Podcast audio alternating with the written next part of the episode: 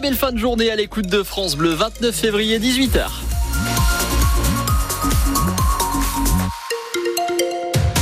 Sur la route, les difficultés habituelles, rue du Fort-Gambetta, boulevard de Trèves et avenue Foch à Metz. Un peu de monde aussi dans le secteur de Jouy aux Arches et d'Ars-sur-Moselle. Et situation euh, compliquée aussi entre Talange et la Croix d'Au Concours, dans le sens descendant sur la 31. Le point complet, juste après le journal présenté par Marie Roussel à 18h. Bonsoir. Les accusés ont pris la parole au procès de l'attentat de Strasbourg devant la Cour d'assises spéciale de Paris. Quatre hommes sont jugés pour leur lien présumé avec le terroriste abattu par la police en décembre 2018, tué quelques jours après l'attaque au marché de Noël. Elle a fait cinq morts. Ce premier jour d'audience est donc marqué par les premiers mots des accusés, Antoine Ballandra. Oui, d'abord ceux d'Audrey Mondgei, le principal accusé, le seul poursuivi pour un motif terroriste. L'accusation estime en effet qu'il ne pouvait pas ignorer que son ami shérif Shekat préparait un attentat. Euh, toute la journée, le colosse de 43 ans, chemise blanche impeccable, est resté tête basse comme accablé.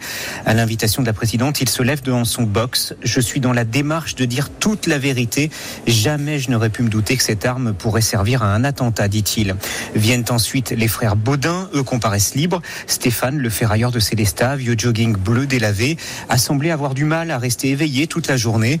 À la barre, il répète n'avoir rien à voir avec cette histoire. Son frère Frédéric n'est pas plus prolixe. J'ai juste donné un numéro, lâche-t-il. Finalement, seul Christian Hoffman, accusé d'avoir fourni des armes défectueuses à shérif Shekat, aura un mot pour les victimes. À la barre, il déclare que sa tristesse va pour les victimes. Je serai à votre entière disposition, dit-il. Je n'ai rien à voir avec le terrorisme. Le procès va durer cinq semaines. Euh, le résumé de ce premier jour d'audience est à retrouver sur francebleu.fr.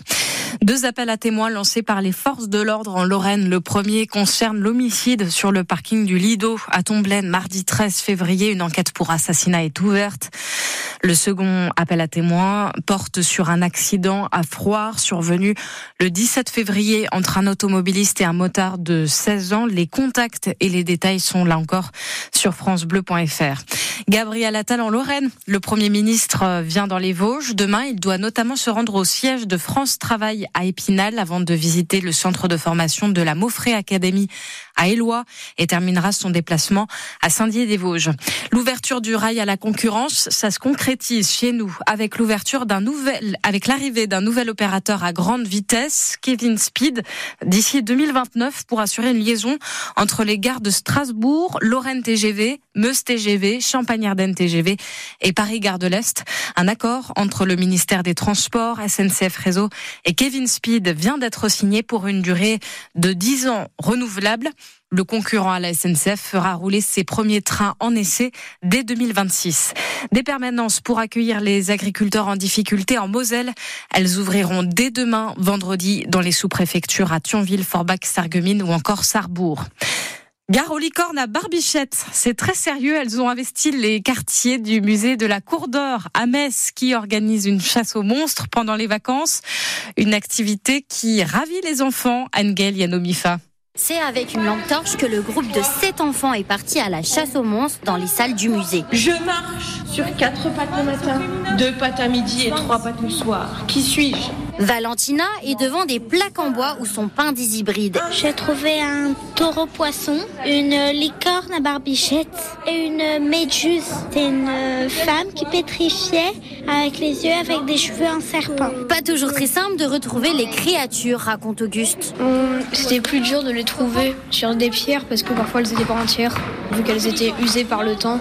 C'était plus difficile à trouver, mais sur les tableaux, euh, c'était plutôt facile. Jules est face à des statues en pierre. Il raconte ce qu'il a retenu sur les monstres. Tous les monstres qu'il y avait à l'époque, tout ce qu'ils imaginaient, comme le poisson-chat par exemple, euh, nous maintenant on sait à quoi il ressemble, mais avant euh, on pensait qu'il avait, vraiment une tête de chat. Pour l'organisatrice Marlène, les ateliers permettent d'avoir un autre regard sur les créatures. Ça peut aussi pour certains être la porte ouverte des monstres, des hybrides qu'ils connaissent par les séries, par les films, par la littérature.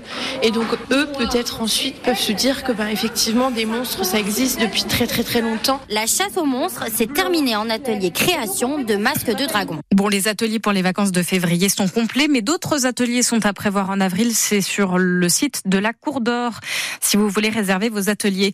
Le Lorrain Théo Curin, premier athlète en e-sport à faire son entrée au musée Grévin à Paris. Le nageur verra sa statue inaugurée le 7 mars prochain. Et puis, euh, l'AS Nancy-Lorraine affrontera le FC Metz en quart de finale de la Coupe Gambardella. C'est la Coupe de France des centres de formation. Le derby se tiendra en forêt de Haie à Nancy le 31 mars prochain à 15h. 18h05 sur France Bleu Lorraine.